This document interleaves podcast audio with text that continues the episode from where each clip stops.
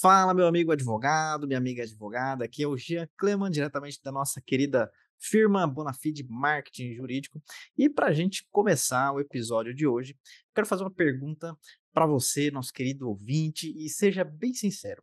Quando eu falo para você sobre produção de conteúdo na internet, produção de conteúdo no marketing jurídico, qual é a primeira coisa que vem aí na sua mente?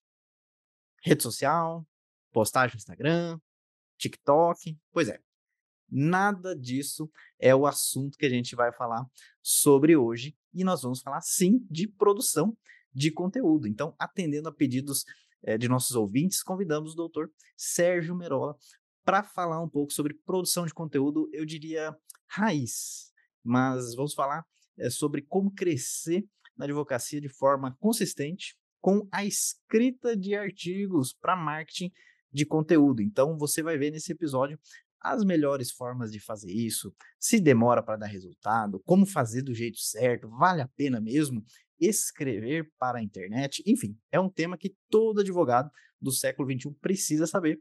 E para começar o nosso bate-papo, fica à vontade, doutor Sérgio, para se apresentar e também cumprimentar os nossos ouvintes. Tá certo, Jean. Muito boa tarde, muito bom dia para quem estiver vendo alguma gravação, né? E boa noite para quem estiver depois do expediente. Agradeço o convite, viu, Jean? Um prazer estar aqui com você, com a galera da Bonafide. E cumprimento também, agradeço a audiência de todos os ouvintes para a gente falar desse tema aí tão importante que é a produção de conteúdo na advocacia. Algo que eu já faço aí há oito anos, né? Desde que eu dei o start na minha carreira eu não vi outra possibilidade de conseguir clientes se não fosse através do marketing de conteúdo, principalmente. Eu acho que o grande diferencial que eu produzi ao longo da carreira, que é o tema do momento, principalmente depois da pandemia, que os escritórios tiveram que se adequar àquela realidade e incerteza causada né, pelos fechamentos repentinos e necessários, né, destaca-se uh, dos escritórios de advocacia, e muitos, inclusive, dependiam da regionalidade, às vezes um escritório perto do fórum, perto do presídio, perto do INSS, e não sabia exatamente o que poderia ser feito. Então, na minha é, trajetória, eu sempre utilizei o, o, marketing jurídico, mesmo antes de abrir meu escritório, em 2016, 2014, eu já trabalhava no escritório bem renomado aqui em Goiânia, e a partir daí eu comecei a vislumbrar essa possibilidade de seguir a minha carreira solo. Comecei literalmente do zero, sem sobrenome, sem dinheiro. É, quem acompanha há mais tempo lá no nosso perfil sabe que quando eu pedi conta do escritório onde eu estava, tinha 4 mil reais no banco e tinha 6 mil reais de conta para vencer, né? Então, Sim. foi realmente graças ao marketing de conteúdo que eu consegui é, crescer. Hoje a gente já tem um, escritório grande, né, em relação ao número de ações, são quase 2.200 ações. A gente advoga para entidades importantes, como o Sindifisco Nacional, o Sindicato dos Auditores da Receita Federal do Brasil, que tem 23 mil filiados, que chegou até o escritório pelo marketing, destaca-se, depois eu vou contar essa história, e é um prazer estar aqui batendo esse papo contigo e vamos seguir em frente. Legal, maravilha. Até foi super interessante você comentar aí da, já dando uma palhinha aí da, da sua trajetória.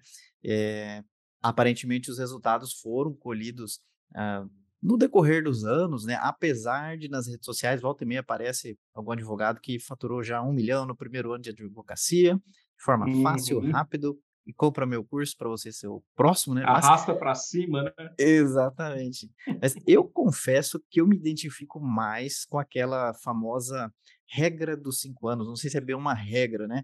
Mas dizem que a advocacia ela engrena mesmo ali depois de alguns anos, né? Então, não sei se você é, concorda com essa construção mais no longo prazo. Acredito que a sua trajetória foi, foi um pouco assim, né? Eu não só concordo, como eu já parei para refletir por que desses cinco anos. E hoje, olhando num zoom out, né, que eu estou no meu oitavo ano, faz muito, no meu oitavo ano, né, faz muito sentido isso. Por quê?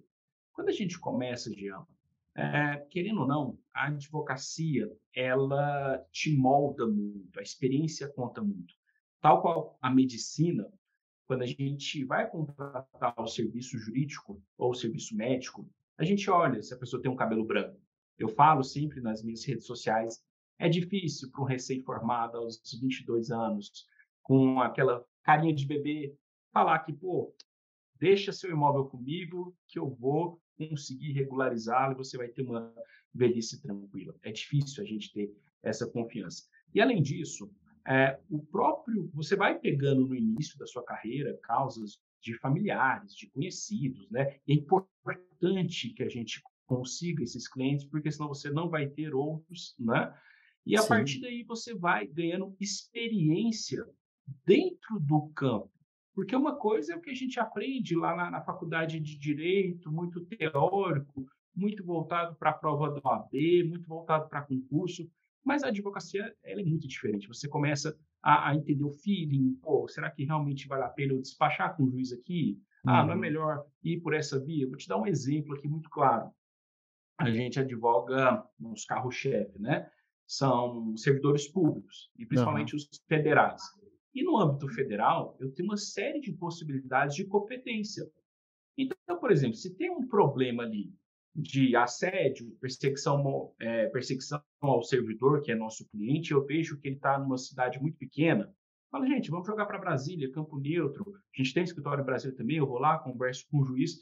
Porque eu já tenho essa habilidade de saber, pô, uma cidade pequenininha, não estou uhum. levantando nenhuma bola, mas eu posso Sim. presumir que existe um, um, contato ali mais próximo que possa trazer uma interferência, uma decisão negativa. Então, esses anos de advocacia são importantes para você adquirir essa bagagem empírica que você não aprende fora do campo de batalha. Com e certeza. principalmente, já começa a sair os êxitos, cara. Quando começa a sair os êxitos, e assim, é até triste falar isso pelo nosso judiciário, é uma vergonha de tão lento, né?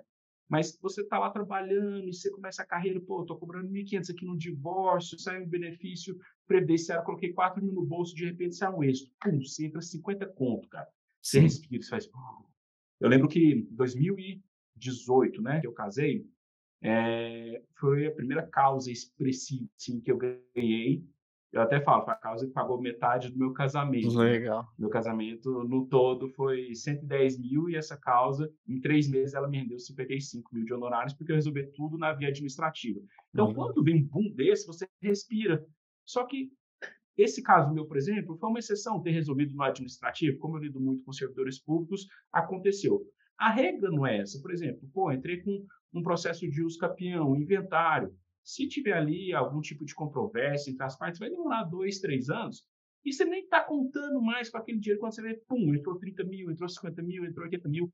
E aí que a pessoa começa a perceber o quê?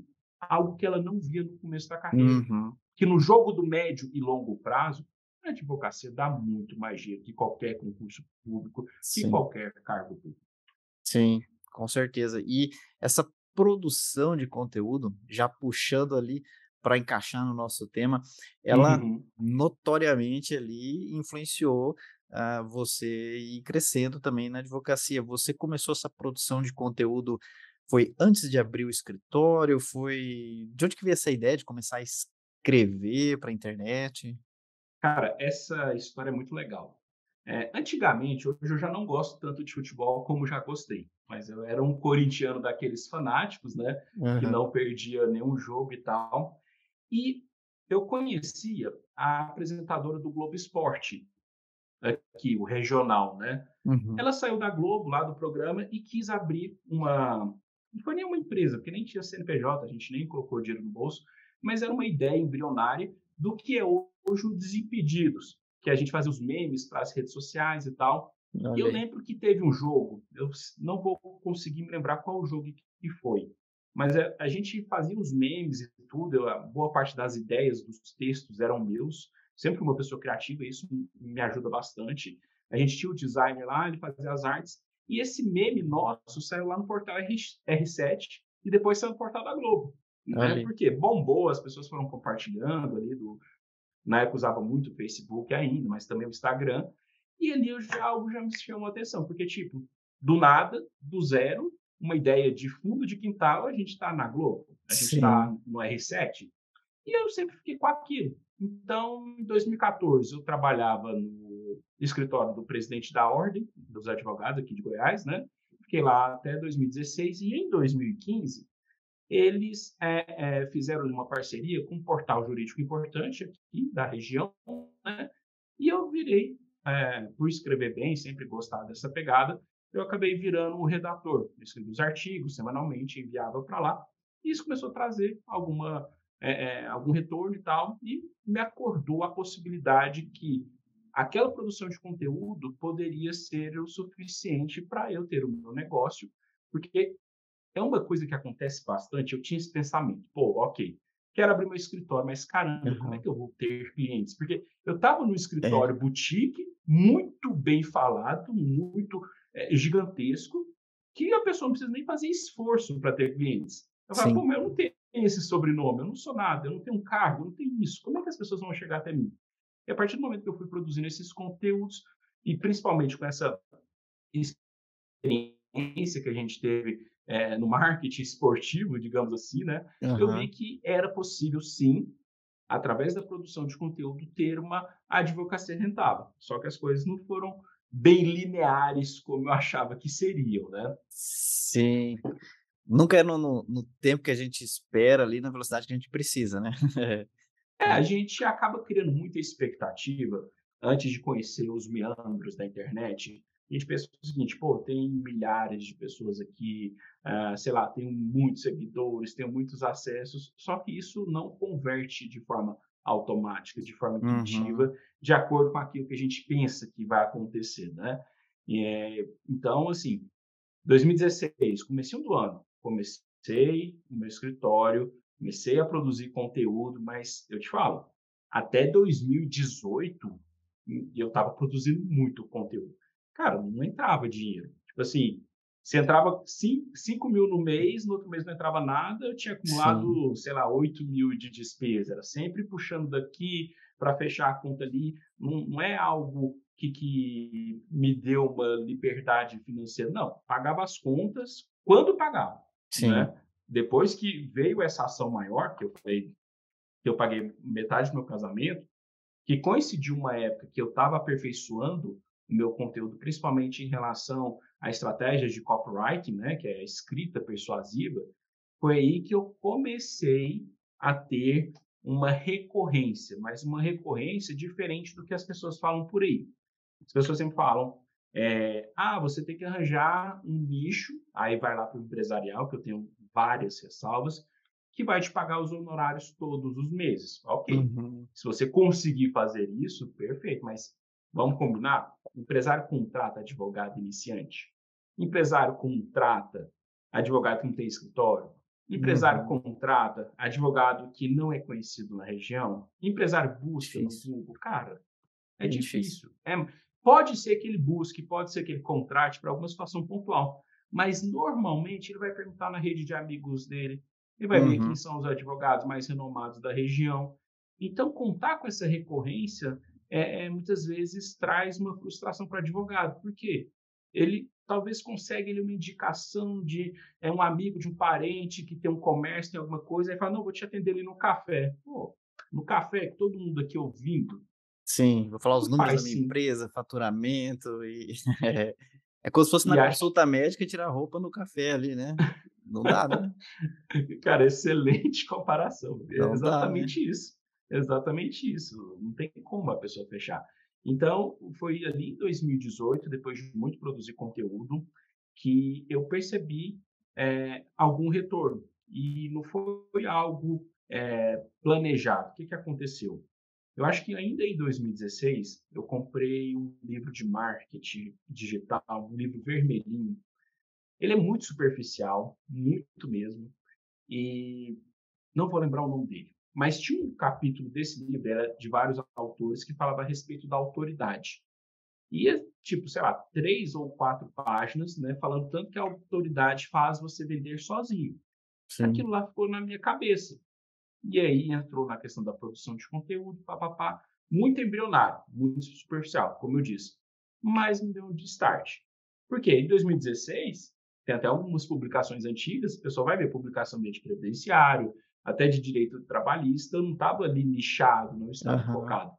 E não tinha esse retorno. Então, à medida que eu fui estudando respeito de autoridade, e aí eu tive uma sorte muito grande de ter um sócio marqueteiro. Ele já produzia muito conteúdo é, de marketing jurídico, que chama Ricardo Orsini, Legal. saiu da área. E nós, por coincidência, eu já consumi o conteúdo dele, um dia a gente se topou no elevador. Quando a gente topou no elevador, ele disse, nossa, você é o Ricardo Orsini?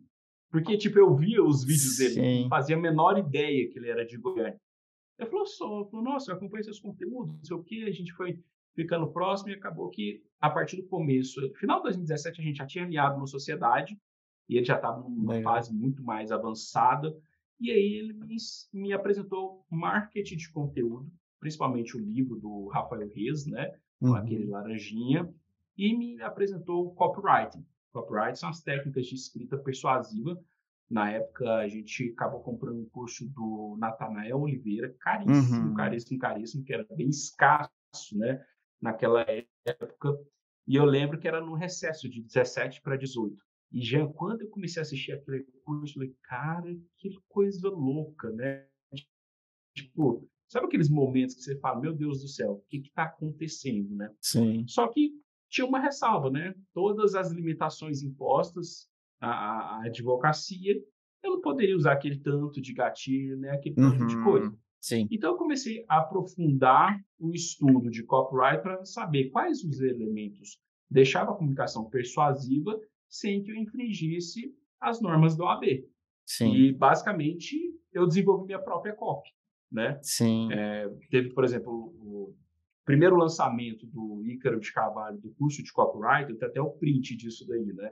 Sei lá, tinha umas 15 mil pessoas na live no YouTube, ele perguntando aí sobre os copywriters, não sei o quê, e alguém falou, não sei quem, tá printado lá, depois posso olhar. Nem, nem eu nem tava vendo, né? Foi uma pessoa que me encaminhou, falou, ah, eu gosto muito das copies do advogado Sérgio Merola, melhor Olhei. copywriter do mercado jurídico.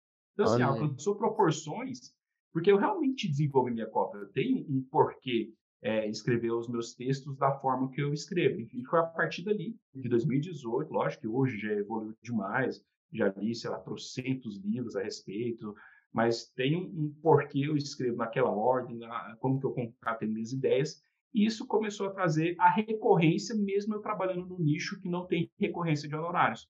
E Sim. como que é essa recorrência?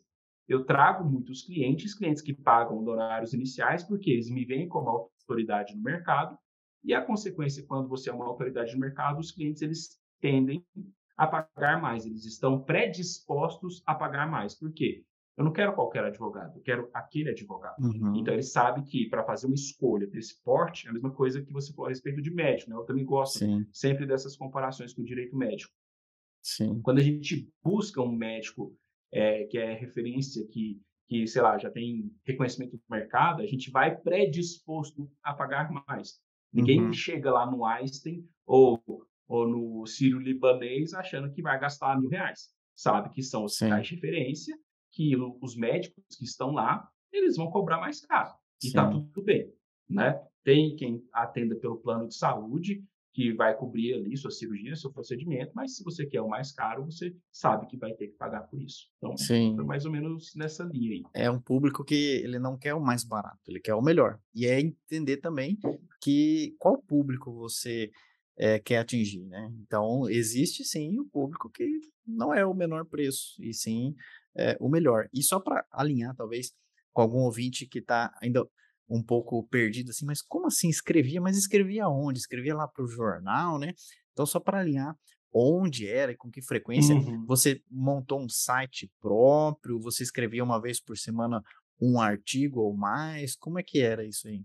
Então, quando eu estava ainda no escritório lá do presidente da OAB, para o portal jurídico eu escrevia uma vez por semana criei um blog eu mesmo do zero lá no Wix, né? Chamava ADV Merola barra Wix, um nome horroroso que eu nem tinha domínio, né? E postando totalmente de forma aleatória. E foi quando uma pessoa me apresentou o Jus Brasil. Só que não na perspectiva do artigo. Eu, eu caí de paraquedas no mundo dos uhum. artigos do Jus Brasil, impressionante.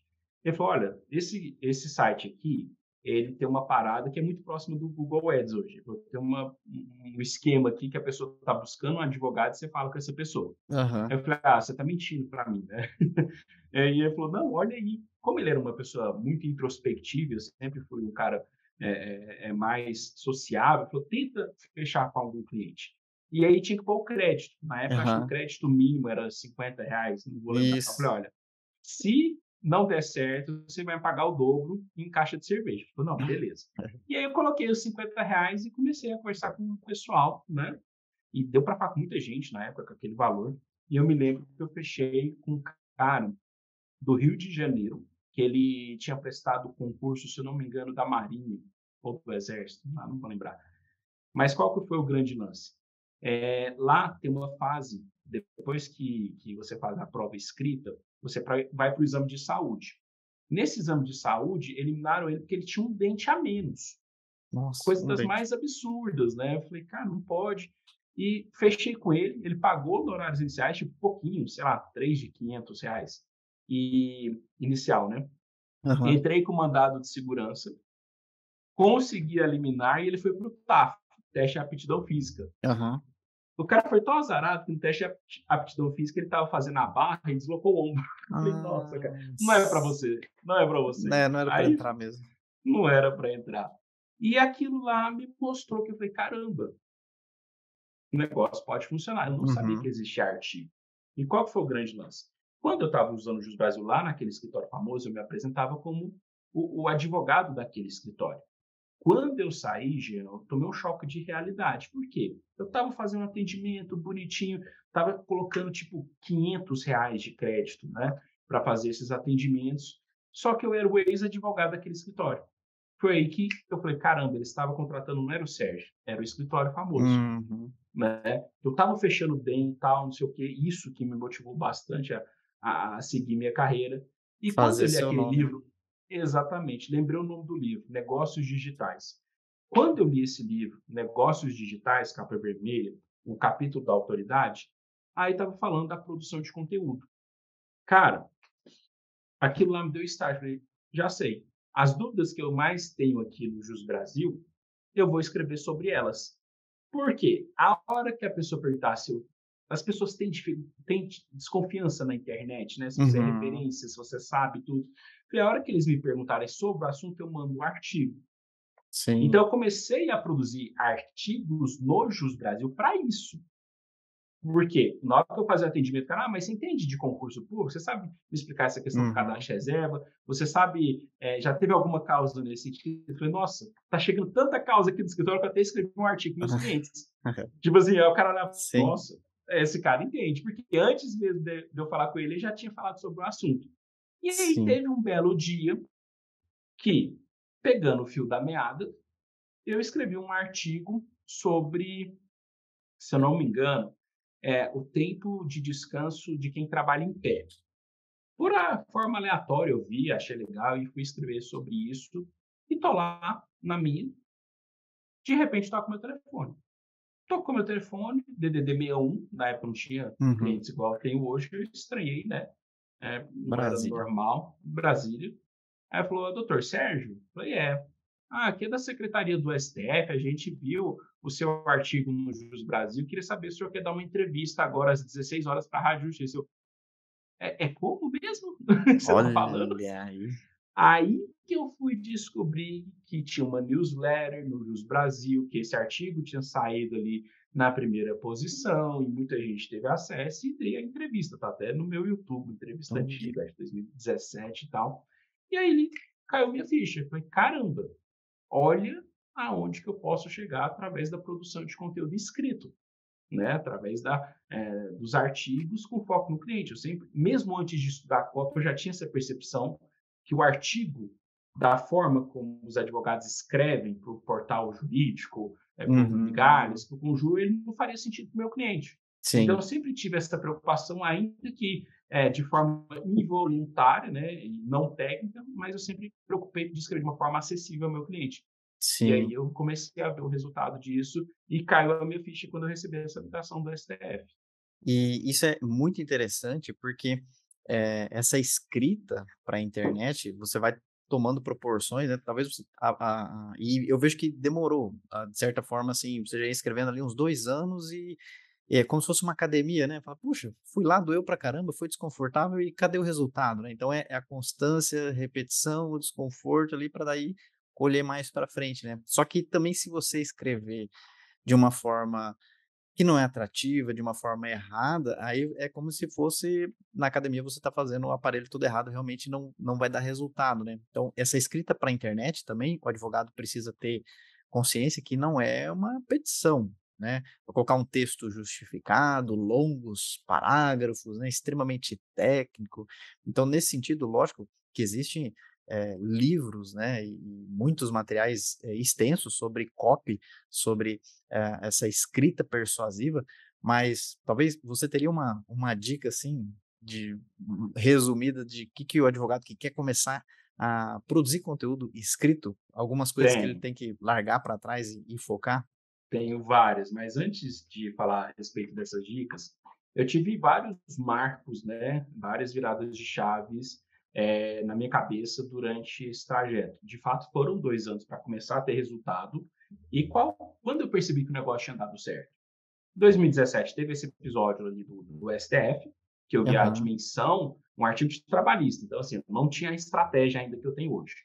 Mas eu vi a dimensão que as coisas poderiam alcançar se eu fizesse da forma correta. E aí, quando foi no curso de COP, final de 2017, eu praticamente maratonei esse curso. Era umas, sei lá, umas 15 horas, foi numa semana, e comecei a escrever e tal. Desenhei minha pessoa, não vou falar já já sobre isso daqui, mas onde que eu vi que deu certo?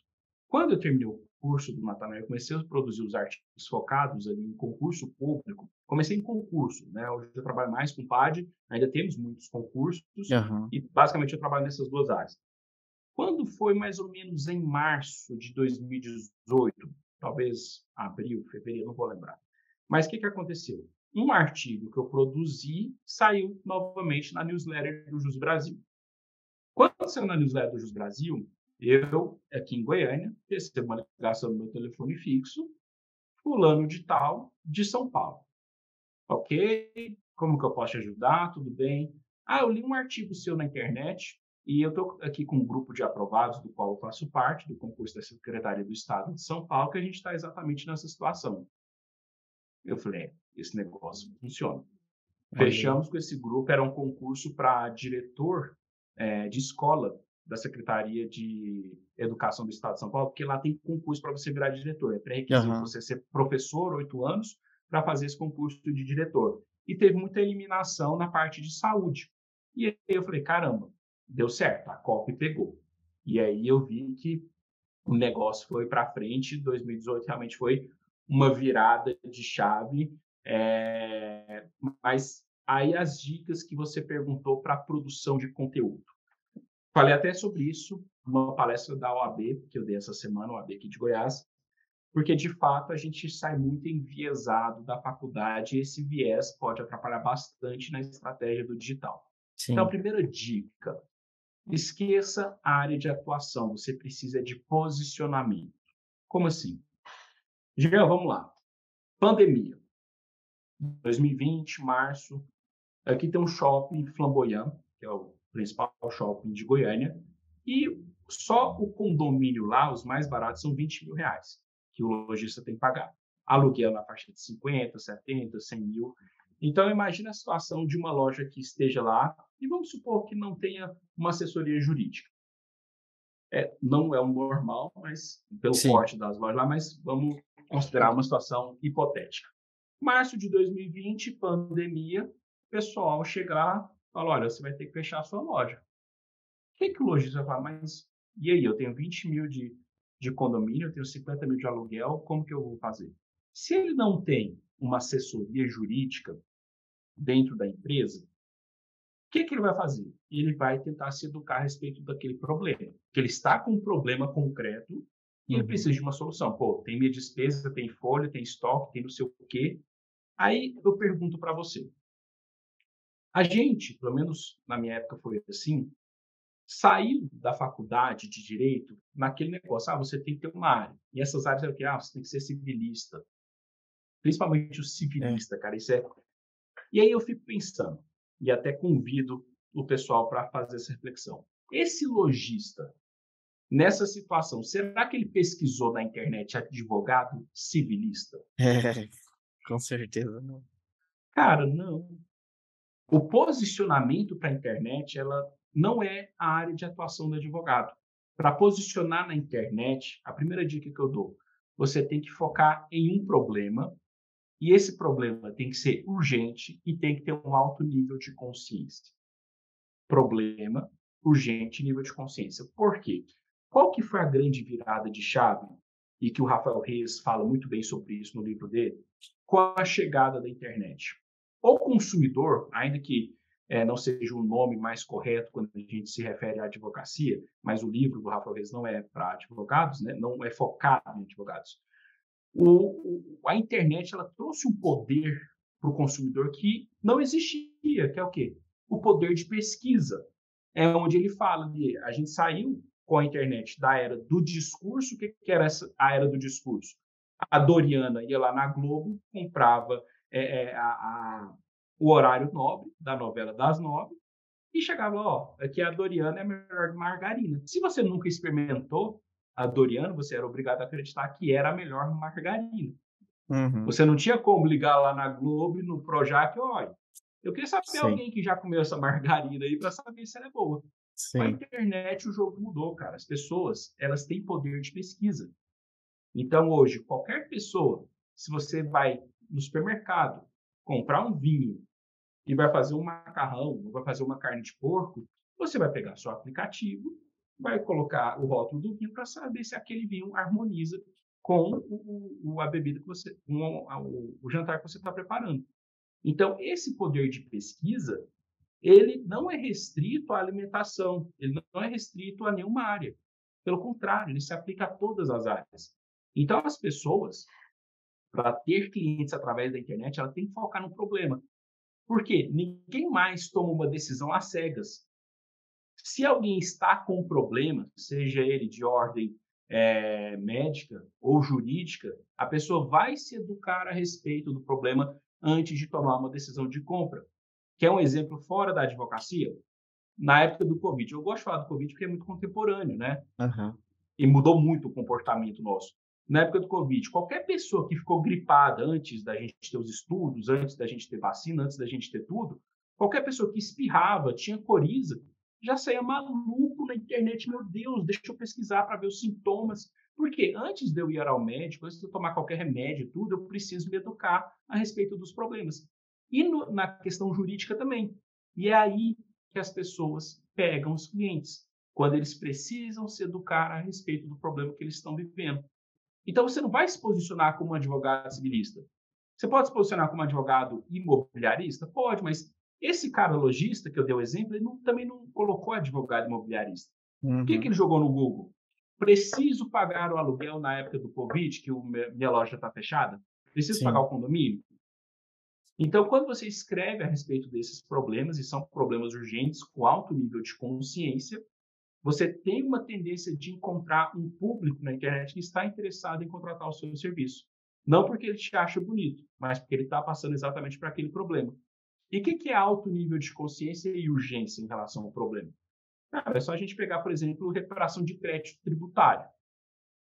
Será que o empresário ele está lá dormindo e acorda hoje, sexta-feira, sete horas da manhã, olha assim, nossa, eu preciso contratar um advogado porque eu tenho que reparar meus impostos. Uhum. Não, cara, não tem nível de consciência, não tem urgência.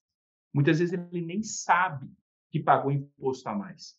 Ele sabe que imposto é, tem os jargões dele, ah, imposto é roubo, o pessoal só quer roubar da gente, não sei o quê, mas ele uhum. não sabe que ele pagou mais PIS e CONFIS, não sabe nada disso. E aí já entra numa vertente que eu defendo muito, muito, muito dentro do meu Instagram, que é o quê? Trate a advocacia como negócio. Ah, Sérgio, como assim? O pessoal sai muito apaixonado da faculdade, no sentido de o quê? Ah, é uma missão de vida, é não sei o quê, é um sacerdócio. sacerdócio. Nossa, lindo discurso. Vai fazer concurso da Defensoria Pública. Uhum. Ou senão a pessoa sai com aquele, e até nesse ponto marketing jurídico, né, da advocacia que não advoga atrapalha bastante. Ele sai empolgado, nossa, agora eu tenho meu AB, vou bater na porta das empresas. Em um mês eu fechei 20 empresas, segundo mês, cada uma pagando 2 mil, tem 40 mil por mês. A gente volta. Assim. Simples assim. A gente volta lá naquele problema de atender um empresário é, no café, né? Então eu falo, trate a advocacia com negócio, analise friamente onde você vai ter menos objeção na hora de fechar o seu contrato. Quanto mais urgente for o problema e quanto maior o nível de consciência e quanto menos exigente for o mercado em relação àquele problema, mais fácil de você se inserir. Aí eu falo, tem três áreas que eu recomendo muito. Divórcio com foco em mulheres. Ai, Sérgio, por que mulheres? É algum tipo de preconceito? Não, porque elas saem, na maioria das vezes, com muito mais problemas naquela relação conjugal, porque elas não trabalhavam muitas vezes, ficavam em casa cuidando do filho, tem um filho melhor, menor uhum. e o pai não está pagando pensão. O pai Sim. que entra na justiça antes da mulher, geralmente é quem? O pai que já tem um baita de um patrimônio, está muito preocupado em esconder aquele patrimônio. E ele não vai, muitas vezes, contratar pela internet. Além do número ser extremamente reduzido, é muito mais uma ação reativa dos pais né, se defenderem no processo do que eles, num primeiro momento, acionar o judiciário para regularizar qualquer questão. A mulher, ela está com um problema muito mais urgente e ela sabe que, por estar numa situação difícil financeira, ela vai abaixar, não é, às vezes nem é, é, é, é intuitivo, mas ela sabe, ó, poxa, estou numa dificuldade, se eu achar um advogado aqui que eu goste e ele consiga fazer uma forma acessível para pagá-lo, eu tenho que fechar com ele. Então, uhum. funciona bem. Outro ponto, trabalhista para reclamante. Ai, certo, mas eu quero trabalhar com empresa. Voltamos né, no status quo. O reclamante, o mercado já consolidou, é 30% no êxito. Então, o cara não vai ter aquela objeção financeira que é tão difícil. Fora que o trabalhista, chance de acordo altíssima, 60 dias está com o dinheiro no bolso. Uhum. Outra área boa, previdenciária. Da mesma forma, o mercado se consolidou só no êxito, você recebe do governo. Entendeu? Sim. Chance de calote quase zero, você vai lá e tira seus honorários no processo mesmo.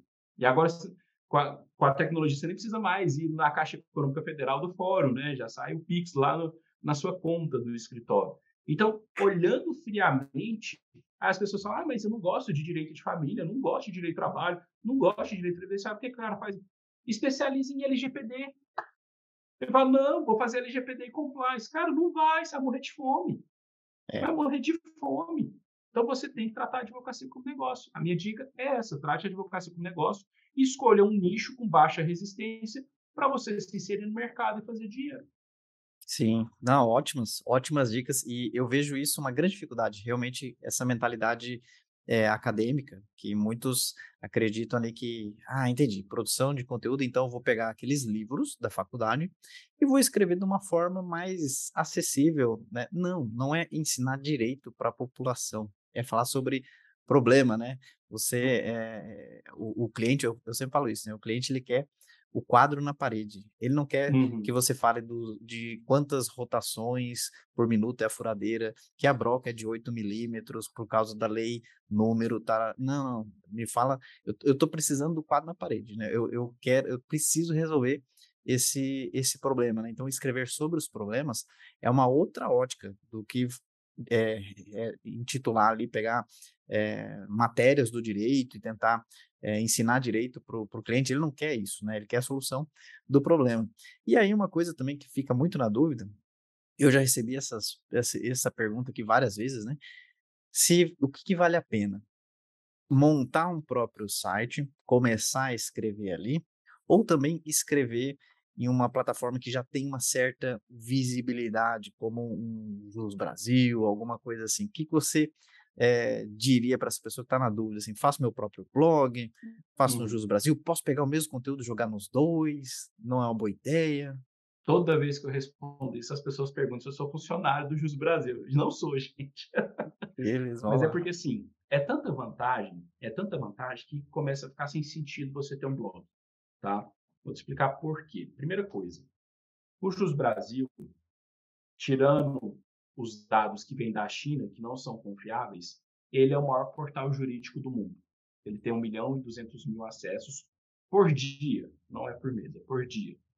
Então, a partir do momento que você produz um conteúdo lá, esse conteúdo vai para um feed, como se fosse um Facebook, e ele está aparecendo para 1 milhão e 200 mil pessoas por dia. Claro que esse feed vai descendo, Então você tem esse pico aí durante um, dois, no máximo três dias. Esse é o primeiro ponto. Segundo ponto, existe a newsletter do Jus Brasil. Eles têm uma base gigantesca da newsletter que os melhores artigos do dia são disparados para essa newsletter. E se você sai primeiro na newsletter, o título do e-mail é o título do seu artigo. Foi como eu peguei, por exemplo, o Cientifisco como cliente da minha base. Como que foi? Produzi um artigo, sete coisas sobre PAD que todo servidor público precisa saber. Saiu no topo da newsletter. Essa newsletter chegou até o pessoal do Cientifisco. Eles entraram em contato, aí eles analisaram o restante dos meus conteúdos, disseram que gostaram demais. E falaram, sério, a gente tem um procedimento aqui de sabatina com a diretoria. Você tem interesse de participar para ser um advogado nosso? Porque a gente está precisando. Legal. Fizemos a sabatina e aí eu fui aprovado como advogado do, do Sindifisco. E, é, e, é, e é tão restrito lá, quem advoga para o Sindifisco, por exemplo, é que eu lembro lá, são, sei lá, uns 10, 15 escritórios, mas eu lembro que eu vi o, o nome do Azevedo 7, que é um baita do escritório de São Paulo. Sim. Eu lá, né? E, e, veio pelo artigo. Então, o ponto é que o Jus Brasil, por ter esse tráfego absurdo, imbatível, hum. ele consegue te expor para muitas pessoas. Se você produz um bom conteúdo, você consegue ficar bem ranqueado no Google. A pessoa joga a respeito do problema dela e acha o seu artigo dentro do Jus Brasil. Ele aceita o vídeo do YouTube. Então, quando clica em vídeo, você vai é, achar o vídeo dentro do Jus Brasil. Até convido os ouvintes a fazer um teste agora. Digitar no Google Cadastro de Reserva Concurso Público. Meu artigo no Jus Brasil deve sair em primeiro ou em segundo lugar, depois dos ads, né? É, clicar em vídeo também vou sair em primeiro ou segundo lugar, que é um vídeo do YouTube que está dentro do meu artigo. E eu ele foi produzido em novembro, mas em dezembro ele já estava ranqueado em primeiro. Então, ranqueia muito rápido. E Sim. qual que é o problema do blog? Que, na verdade, não é um problema. Onde... Tem uma piada que o Rafael Reis faz, que ele fala assim, o melhor lugar para você desovar um corpo é na segunda página do Google, que ninguém ah, vai lá. Sim. então, o problema do blog é esse. Se você não faz um blog com um baita de um SEO, e SEO é difícil e é caro, cara, seu blog não existe. Seu blog não existe. Não vai ter tráfego, não vai ter pessoas visitando. Ninguém vai ver o seu conteúdo. Uhum. Agora, ah, Sérgio, eu quero colocar um SEO. O que, é que eu faço? Ou você aprende e é difícil pra caramba, ou você uhum. contrata e é caro pra caramba.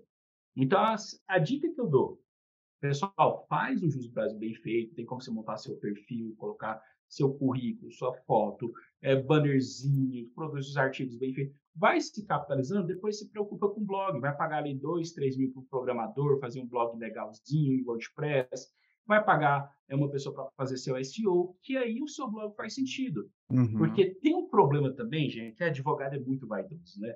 Advogado, olha assim, tem que ter um blog com meu nome, cara. Você escrever um para os outros, é... né? Também é escrever para os outros, é tem que ter do meu nome. É simples assim, uhum. assim, tem que ter no meu nome. Cara, não, você tem que ter um, um conteúdo na internet que as pessoas te encontrem. É isso. Uhum. Fora Sim. que o Jus Brasil não te cobra para produzir os artigos, né? Tem isso também. Sim, é uma é, é, a mesma coisa. Você deu o exemplo ali do YouTube, né? Poxa, eu vou ter um conteúdo em vídeo. Eu vou salvar ele aqui no meu site de vídeos que eu inventei, ou eu já vou colocar em um lugar que já tem fluxo, que já tem um consumo, já tem uma busca por informação em vídeo, né? É mais inteligente, já que eu tenho todo esse trabalho de fazer o vídeo, ou até convertendo para o nosso cenário aqui, escrever o texto, o trabalho já é o mesmo, é uma questão de inteligência você pensar uhum. agora na distribuição, porque não é só fazer. Isso serve tanto para vídeo ou para texto, mas agora como que esse conteúdo vai chegar até a mão do meu cliente, como que ele vai ter mais é, visibilidade, como que isso aí vai ter mais alcance. Então, de fato, eu não, não discordo, com certeza, você criar um site do zero e colocar o texto ali, e pegar o mesmo texto e colocar no Jus Brasil, e dar o play e voltar daqui uma semana, sem sombra de dúvida, pela relevância que já tem o Jus uhum. Brasil, né? Lógico, vai dar um alcance muito grande. Porém, eu faço um contraponto não, não discordando, mas pensando a longo prazo, é interessante também. Não recomendo você ter os dois textos iguais, né? Porque isso aí dá um probleminha de cópia de conteúdo lá no Google, né? Um fica competindo com o outro e com certeza, mesmo você sendo autor, é, é uma questão mais técnica, né? Até falando de, de SEO, hum, mas se você pegar o seu texto lá no Jus Brasil e o seu texto no seu site, o Google vai entender e falar: opa, alguém está copiando de alguém aqui, eu não gosto de de, de cópia de conteúdo, ele pode vir a aplicar uma punição. Uhum. E quem que será que é o, é o dono, né? Um, um, site com extrema relevância, como o Jus Brasil, ou o, o, o site ali, advogadojoão.adv.br, que tem três, quatro artigos, né? Falar, ah, uhum. é esse uhum. aqui que tá copiando, né? Pode vir a levar uma O algoritmo né? te pune na hora. É, então isso é, é, é, não, não pode ter o mesmo conteúdo em, em, mais de um lugar, né? Mas pensando a longo prazo, eu ainda instigo, né? É, talvez valha a pena justamente começar com, com o Jus do Brasil, né? Mas em algum momento, né? É, pensando na, na, advocacia como algo de longo prazo, né? Sim. Também ter os conteúdos no, no próprio site, né? Porque vai que acontece alguma coisa com o Jus Brasil, né? Como o Orkut. O Orkut também já foi rede social número um e uhum. sumiu, né? Eu acredito que não vai acontecer, tá? Mas assim, também não posso garantir que nunca. Sim, sim. Vai que esse canal é, não tem mais, né? E aí você ficou sem nada. Então, em paralelo, né? É, vejo que é uma, é uma boa ideia também, mas é, quer um resultado mais a curto prazo, quer mais alcance, né? É, Jus Brasil realmente faça, faça mais sentido, né? Até porque o, o advogado ele tem que ter essa mentalidade ali que não é só escrever e esperar. Tem alguma forma, assim, de alguma técnica de, de aumentar esse alcance, aumentar essa visibilidade? Uma delas é escrever em algum portal relevante, né? Você tem é. alguma dica nesse sentido também? Na questão do, do posicionamento, eu sempre falo para você escolher um lado para defender. É, no sentido de que não escrever para todo mundo. Ah, vou especializar em divórcio? Primeiro, escolhe o homem ou a mulher. As pessoas ficam com receio. Ah, mas eu vou ser atacado pela internet. O Seth Gold ele fala, né, nos livros dele. Se o seu conteúdo não está incomodando ninguém, é porque ele está errado. Ele tem que incomodar uma pessoa. Então, tome partido. Se você pega meus conteúdos de PAD, eu sempre coloco a comissão de PAD, de processo disciplinar, como vilã na história. E tá tudo bem. Já fui Sim. agredido verbalmente por isso, já no Instagram, já vieram me xingar. E, sinceramente, cara, o que importa para mim é, o meu cliente. Não estou preocupado com essa repercussão. Mas em relação à escrita, dicas objetivas, aí já entrando, é difícil a gente falar de SEO, né? Mas já entrando em SEO, Antigamente, até que performava bem textos é, a partir de mil palavras. Hoje, a gente já está falando de duas mil palavras. Aí as pessoas ficam com aquele temor, ah, mas o pessoal não lê. De fato, a cultura do brasileiro é de não ler mesmo. Mas qual que é o único momento da vida que a gente se torna leitor assíduo? Quando a gente está com algum problema. É problema. Então, assim, não existe texto longo, existe texto chato. Né? E aí, para o seu texto não ficar chato, é algo que você já falou. Você tem que falar sobre o problema. E aí tem uma estrutura de copy que funciona muito bem. Eu, eu peguei essa estrutura e adequei os meus textos, né? Eu falo que eu montei minha copy com base nele, que é a PAS, problema, agitação e solução. Então você começa falando do problema. Agitação é o quê? O problema na perspectiva do cliente, dentro da realidade dele, o que está acontecendo, e depois você entrega a solução. Tem um artigo que eu sempre é, faço o estudo dele, até na palestra que eu dei essa semana eu fiz o estudo dele, só que aí foram três horas de palestra, né? Então é sempre impossível da gente fazer aqui. Mas quem quiser ler o artigo, vai ficar muito claro ali onde eu falo do problema, da agitação e da solução. Que é um artigo, é, o título dele é Servidor Público pode ser demitido por desídia? É um artigo que na época eu não usava duas mil palavras, deve ter uns 1.500 palavras, né? É, sobre as buscas em relação à desídia no Google, é, em relação ao servidor público, ele está ranqueado em primeiro, e as pessoas, quando olham aquele artigo, percebem justamente o quê? O tom de conversa que eu tenho diretamente com o meu público, o foco que eu tenho em mostrar que eu sou um defensor do servidor público, sempre colocando a comissão de PAD longe de mim, afastada, como vilã, apontando o dedo para ela, né? E mostra essa concatenação das ideias com essas três dobras, né? O problema, a agitação, que ela começa ali quando eu vou falar é, os dois motivos, as duas situações que geram parte por desídia, e a solução ali, no embaixo, ali embaixo que eu falo, como se defender nessa situação. Então, acredito que através dessa, desse artigo, e claro, buscando é, livros, posso recomendar alguns aqui, Store Brand, do Donald Miller, o nome é em inglês, mas é, é um livro que está em português, próprio copywriting do Paulo Macedo, são dois, né? Tem de capa vermelha, de capa amarela. E um livro que eu gosto muito de recomendar, Jean, para a gente tirar o viés do peticionamento, é o Tirando de Letra, do Chico Moura, também ajuda muito nessa escrita. São livros aí que o pessoal vai conseguir ter um norte para seguir, fazer bons textos e conseguir, através de uma comunicação clara, de uma comunicação acessível, atrair o público-alvo. Porque eu sempre falo, veja só, se você está com uma enxaqueca, se você está com uma dor no estômago e acha um artigo, um artigo numa revista médica científica, você não vai entender bolhufas lá, é um ruído na comunicação. Quando você pega um texto do Conjuro do Migalhas, não tirando a qualidade do texto, longe disso, mas aquele texto ele faz sentido para a comunidade jurídica. Ele não faz sentido para minha mãe, se ela estiver precisando de um advogado. Não faz sentido para o seu João, que só quer Sim. se aposentar. Sim. O seu João não quer saber o, o que, que a TNU decidiu. Ele quer saber se ele pode aposentar ou não. Sim, sim. Eu vejo muitos advogados falando assim: ah, beleza, entendi. Vou escrever e vou ser específico. Então, vou colocar assim: tá lá meu artigo. Entendimentos jurídicos no âmbito da isenção de imposto de renda. Puxa. Não, ser... melhor que entendimento jurídico, sabe qual é? Considerações, cara. Vejo considerações, aí eu falo, é. meu Deus do céu. Cara, considerações é tão abstrato. Você pode falar muita coisa, você pode falar pouca coisa. Sim. Considerações. Considerações Sim. a respeito da sua aposentadoria. O que, que você está é. considerando? Eu quero aposentar. É. Você imagina o, o, o seu Joaquim indo lá procurando assim, né? Considerações. É assim que ele procura, né? Por um, é. por um conteúdo, né? É desse jeito. Com então, certeza. Mas uma coisa que você falou eu achei super interessante e tem muito a ver com casos que a gente vê aqui no nosso dia a dia de advogados tendo muito sucesso com essa produção de conteúdo escrita é em ser específico. Por exemplo, alguns artigos que vão muito bem. Isenção de imposto de renda para câncer de mama curado, uhum. né? É algo bem específico. Aí outra uh, outra situação, né, para alguma coisa relacionada a transplante renal, né? Já é outro uhum. artigo, já é outra, porque o problema é outro, né? Sim. Então, a ideia não é escrever sobre um, um, direito e ali está contemplado 40 situações, não. Então, cada uma das 40 situações é um potencial conteúdo para você ter mais é, profundidade, né?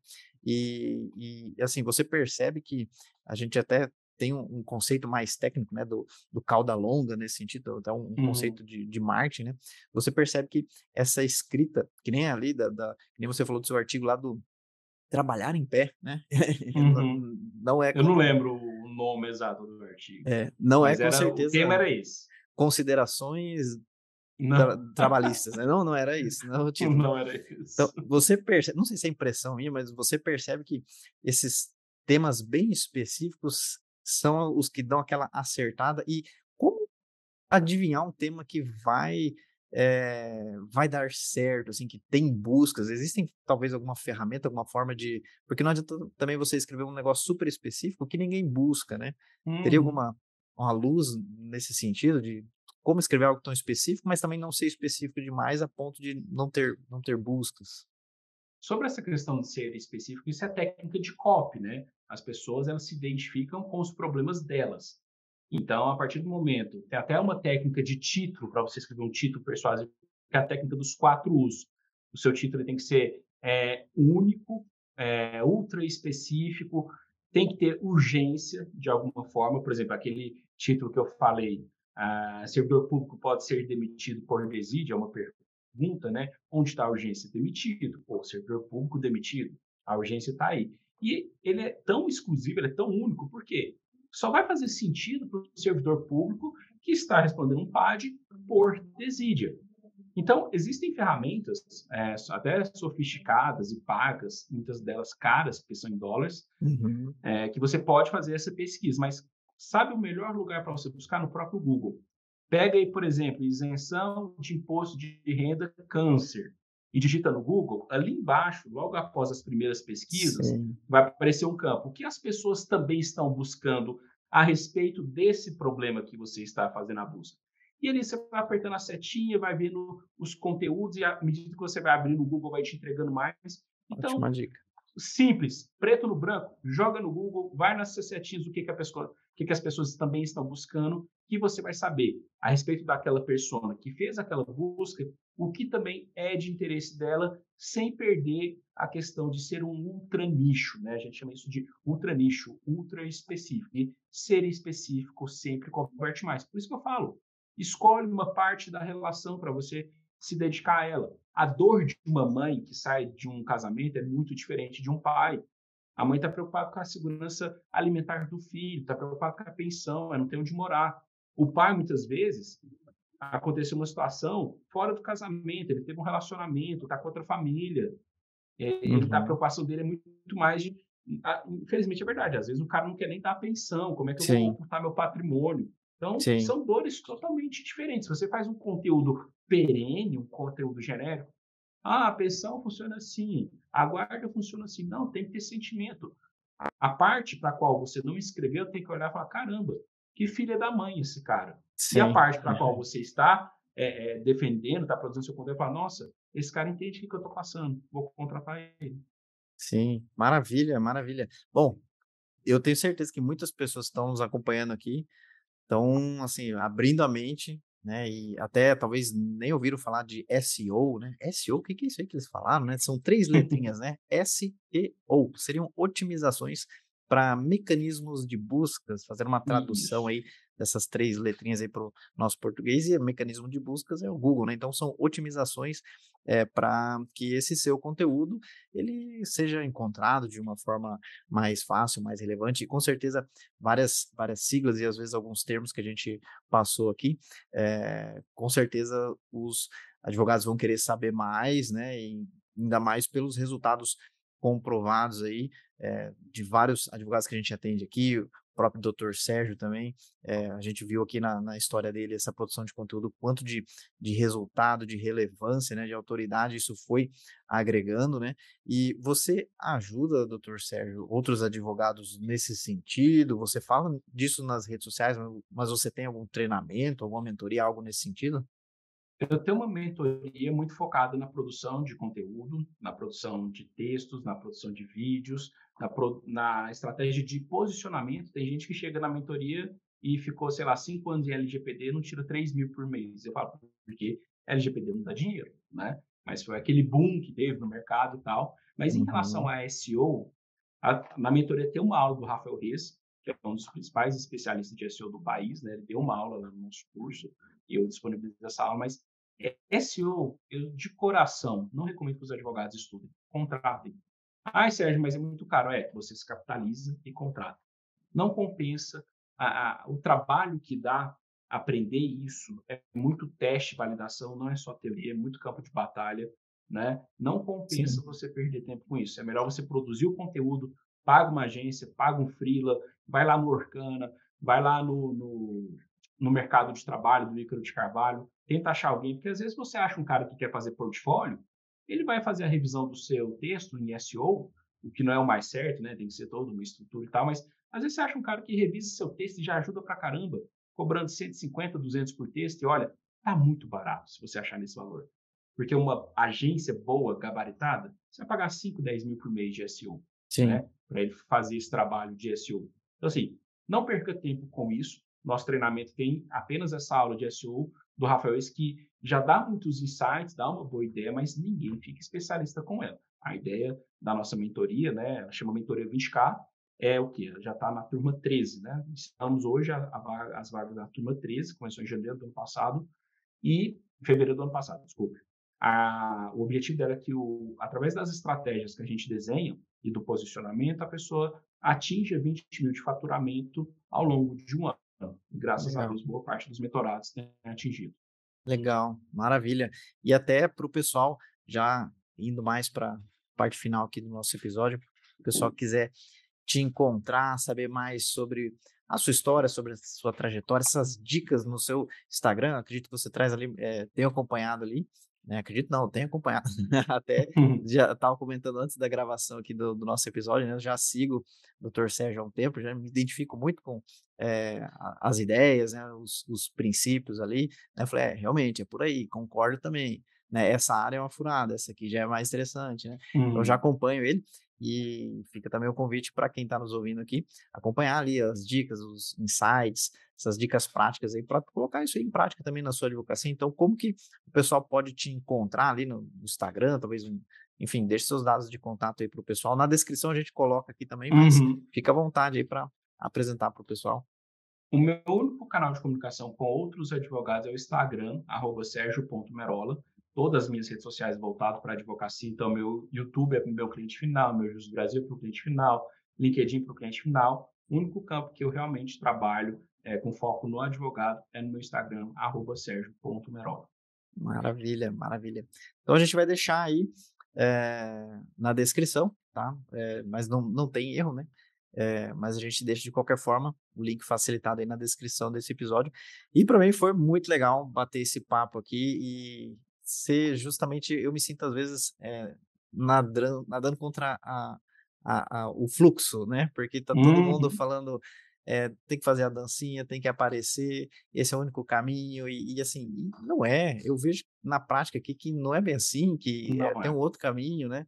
E essa, esse poder da, da produção de conteúdo, lógico, não é de curtíssimo prazo o resultado, mas a advocacia não é de curtíssimo prazo o resultado. Então, tem uma sinergia nesse sentido, mas é, até as pessoas que estão nos ouvindo aqui é, ainda tem espaço para é, escrita de, de, artigos, porque talvez talvez a pessoa também possa estar tá nos ouvindo, tá pensando assim, puxa, mas será que não é tarde demais para começar? Ainda dá tempo?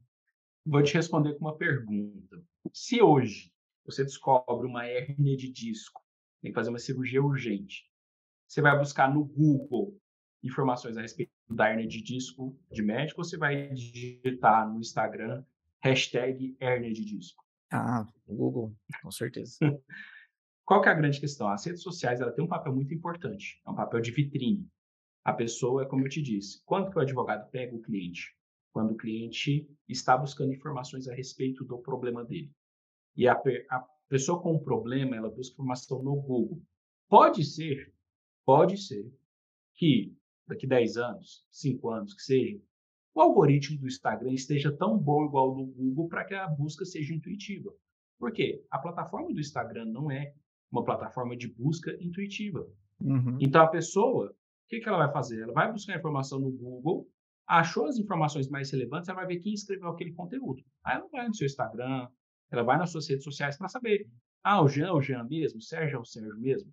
Então tem muito espaço, pessoal, tem muito espaço. O pessoal está com medo das inteligências artificiais, o chat, não sei o quê, GPT. Olha, nada substitui, nada. lógico, a gente vai enfrentar aí uma revolução no mercado, sem dúvida, e dá para tirar proveito disso, mas nada substitui a pessoa que escreve bem, a pessoa que tem tato, a pessoa que conhece a persona, conhece as particularidades daquele, daquele mercado e consegue externar isso através da produção de conteúdo. O conteúdo, qual é a grande vantagem dele? Quando você consegue é, é, falar a respeito da vida daquela persona, dos problemas que ela está passando, a decisão de compra dela, ela deixa de ser racional e se torna uma decisão emocional. Como assim? Se eu estou, por exemplo, buscando é, informações para aposentar, acho ali cinco conteúdos explicativos, genéricos, mas entregando uma boa informação, e está tudo mais ou menos igual. Vou lá, olho o Instagram, bonitinho, digito o nome dos advogados e vejo ali que não tem nada que desabone a conta de nenhum deles. Qual é a consequência? Se está tudo igual, a minha decisão se torna racional. Decisão racional o quê? Preço. Preço. Fulano, quanto você cobra? Ah, e você? E você? Agora, se eu, por exemplo, sou uma enfermeira, ter uma rotina de quatro é, vínculos empregatícios e o advogado consegue escrever a respeito disso, que a vida dela é corrida, que ela perdeu o relacionamento porque se dedicou ao trabalho, ela já está endividada com os quatro empregos e não consegue abrir mão de nenhum porque ela tem o financiamento do apartamento dela, ela está com burnout, ela ficou na linha de frente do Covid e por isso ela tem o direito à aposentadoria especial, ela vai bater o olho e falar, nossa, esse advogado sabe exatamente o que eu estou passando. Entende, a decisão né? de compra se torna emocional. E a decisão uhum. emocional é muito mais forte. Quer um exemplo? Se você pega o top 10 de carros vendidos, e aí você pega frotista e consumidor final, frotista vai ter o quê? Fiat Mobi, Renault Kwid, Fiat Strada. Por quê? São os carros da empresa. Decisão racional, custo-benefício. Vai me servir? Compra. Agora, pega o top 10 do, dos carros é, comerciais para o público final. É Corolla, é, é, é Compass, enfim, HRV, são carros de 200 uhum. mil. Por quê? Quando a gente toma uma decisão emocional, ela é mais forte depois que a gente tenta se convencer pelo, pela racionalidade. Então, tem Sim. muito espaço. Não é fácil, você precisa se dedicar, precisa de volume, precisa de técnica, mas espaço tem de sobra. Maravilha, maravilha. Então é isso. Tem uma, uma dica final aí para o pessoal? Fica à vontade aí. Minha dica. Muita gente, eu queria ter falado isso no momento oportuno e esqueci. Muita gente tem medo na, na hora de nichar, falando, ah, mas se eu nicho demais, eu não vou é. ter cliente. Só que isso é uma grande besteira. Quando você nicha demais e se torna uma referência no mercado, duas consequências acontecem. Um público mais qualificado te busca, entenda a qualificação aqui no sentido de pessoas que estão com aquele problema e precisam de um advogado dentro daquele problema. E se você já está posicionado naquele nicho, naquela persona, você vira referência, onde você cria sua autoridade. Pessoas com autoridade, qualquer consequência, o público está disposto a pagar mais para ter aquele advogado. Então, não tenha medo de nichar. Lembre-se de uma coisa: o nicho te protege. Quanto antes você nichar, mais chances de você dar certo na advocacia. Sim, isso eu, eu concordo também. É um grande dilema. Em vários episódios, vários conteúdos, a gente acaba voltando nessa tecla, né? Ah, mas se eu negar o serviço, aí eu tô precisando, ainda mais no começo, né? Lógico, é, você pode ir fazendo uma transição, né? Faça isso, mano, não precisa ser do dia para noite, né? Uhum. É, mas você se comunica, você é, se posiciona de forma especializada, vá atendendo, né, em paralelo, mas sem divulgar isso, né, para não atrair mais dessas outras coisas que você não quer. Mas é um caminho totalmente necessário você se especializar, né. Nós uhum. mesmos, já falei isso tem outros episódios, né, somos a prova disso, a prova viva disso, né. Nós éramos uma agência de marketing generalista da cidade, só mais uma, só mais uma agência uhum. de marketing da cidade, né. E aí a gente atendia os clientes do bairro, e era aquela briga de preço, e era aquela coisa assim que muito se parece com muitos, com a realidade de muitos advogados. a gente se identifica muito, apesar de ser uma atividade totalmente diferente, mas uhum. na prestação de serviço era, tinha muita semelhança nesse sentido. E aí, quando a gente começou a se posicionar ao longo dos anos, né, hoje a gente consegue clientes de todo o Brasil, é, nossa proposta não é a do menor preço, é da do caminho ali que não vai dar dor de cabeça, que esse pessoal já sabe as estratégias que funcionam, que não funcionam, que está validado. É, não vou ter problema com o Tribunal de Ética e Disciplina, porque eles sabem com profundidade sobre esses provimentos, sobre código de ética, né? E por isso acaba sendo mais valorizado. Então, na advocacia também. É uma jornada, não é, uhum. é muito difícil o, o, primeiro milhão já vir no, no primeiro ano, né? Mas com consistência, com dedicação, com esforço, com trabalho é, certo, fazendo as técnicas corretas, não no primeiro, mas em algum ano do seu calendário, vai chegar esse milhão e, e vai passar, né? Então é fazendo o, o, trabalho certo, da forma certa, né? Se especializando, né? A gente é, vai conseguir é, progredir com certeza, a gente é prova disso e fica a dica aí também para os nossos ouvintes, né?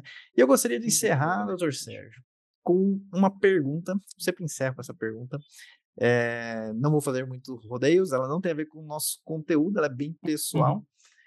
E é um pouco filosófica. Então, lá vai. A pergunta é a seguinte: uhum. se você pudesse enviar uma mensagem para o Sérgio ainda criança, o que você falaria? Não demore para entrar na advocacia. Eu demorei. Eu me formei em 2009, eu só fui entrar na advocacia em 2015, né? Eu estava no mercado financeiro porque fiz a faculdade de Direito, aquele negócio, né? Ah, tem que fazer uma faculdade. E fiz. Eu não acreditava que a advocacia poderia ser tão boa, tão rentável, e eu me arrependo um pouco de ter demorado a tomar essa decisão. Então, a minha decisão seria: entra logo na advocacia, vai ganhar dinheiro, vai ser feliz, vai ter sua liberdade, que vai dar certo. Legal, legal. E você que nos ouve, não demore para produzir conteúdo, não quer perder tempo, ganhe tempo sabendo ali é, as coisas que funcionam, que não funcionam, o que dá certo, o que não dá certo, né? Então fica o convite, vá lá conhecer o trabalho do Dr. Sérgio, para você também que às vezes vê isso como uma oportunidade, fala, puxa, enfim, não é obrigatório então ter que dançar no Instagram, existe uma outra forma de eu conseguir clientes e bons honorários, né? Porque realmente isso aí é muito desconfortável para mim. Tem, tem outros caminhos, através da produção de conteúdo de forma escrita, você pode desenvolver muita autoridade, fazer um nome forte na advocacia e conseguir bons honorários. Então, fica o convite aí para você conhecer mais a fundo como que o Dr. Sérgio pode te ajudar a acelerar isso aí. E muito obrigado, Dr. Sérgio, pela participação. Eu agradeço, Jean, foi um prazer estar aqui contigo. Bate-papo bem legal, bem interessante, sucesso aí na Bonafide. Estou acompanhando agora também seus conteúdos bem legais. A gente também está mexendo com o Google Ads e Legal. advogado que não está fazendo Google Ads hoje está maluco, né? Sim, sim. Tem, todo mundo quer indicação, né? E por que não é, fazer uma parceria para que o Google te indique para novos clientes? Indicações nos tempos modernos, né? Imagina o Google te indicando, né? O, alguém pergunta, Google, eu, eu advogado, questão tal, né? Quem você me indica? Ele fala, ah, indico esse aqui, ó. Né? Então, imagina uhum. você ser indicado para novos clientes todos os dias. Então, é, uma, é um, um outro tema, hein? dá um outro. Exatamente. Dá um outro episódio aí. Mas maravilha, doutor Sérgio. Te agradeço tá demais. Ótimo. Muito prazer. E precisando, a gente está sempre à disposição. Maravilha. Um grande abraço também a todos grande os abraço. nossos ouvintes aí que nos acompanharam aqui. E até o próximo episódio. Valeu. Falou, tchau, tchau. E esse conteúdo foi legal para você? Então seja legal com o conteúdo, dê um joinha, marque como gostei, faz um comentário, envia para um colega. Assim você ajuda que esse conteúdo chegue a mais pessoas e aí nós conseguimos criar cada vez mais e melhores conteúdos para você. Eu conto com a sua ajuda, combinado? Um grande abraço e até o próximo episódio.